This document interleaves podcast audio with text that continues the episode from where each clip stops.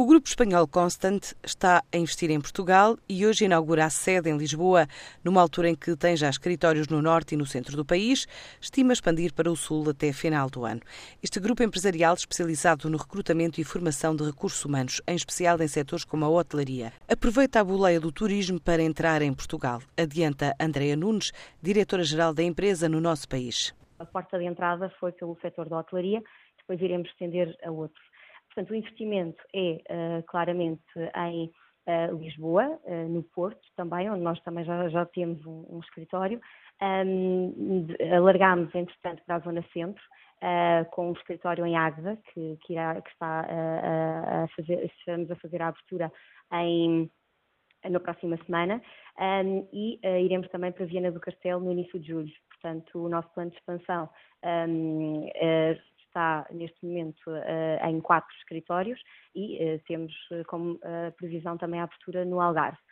Isto para conseguirmos ter uma cobertura geográfica que possibilite desenvolvermos então as nossas atividades. A Constante fatura 30 milhões de euros em Espanha, já fez mais de 4 mil quartos em 2016 está presente ainda na República Checa e definiu como meta para o mercado nacional crescer na formação de profissionais, a reboque do crescimento do turismo, pela necessidade manifestada pelos clientes hoteleiros e pela falta de mão de obra qualificada. Posso lhe dizer que numa, numa abertura para um, para um hotel, eu consigo ter 10% de pessoas com formação. Portanto, os restantes 90% são pessoas que nós temos que formar. Diga-se ser uh, uh, colaboradores especializados, que nós temos, na nossa estrutura, pessoas com muitos anos de experiência no setor da hotelaria, que todos os dias estão a dar formação de como fazer um quarto, qual o standard de serviço, o que é que nós pretendemos em termos de serviço ao cliente, porque 90% das pessoas que nós temos nas operações, para começar a trabalhar, têm uma, uma, uma preparação.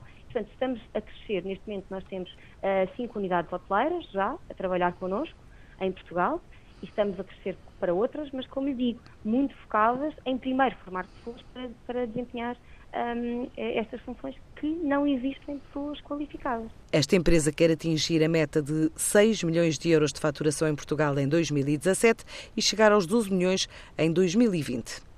A boleia da expansão do Centro de Competências, a OutSystems, está a recrutar mais de uma centena de engenheiros ao longo deste ano já com cerca de 20 novos profissionais alocados este espaço em Proença Nova, onde a empresa detém o Laboratório de Inovação Tecnológico, a partir do qual desenvolve software para clientes de todo o mundo.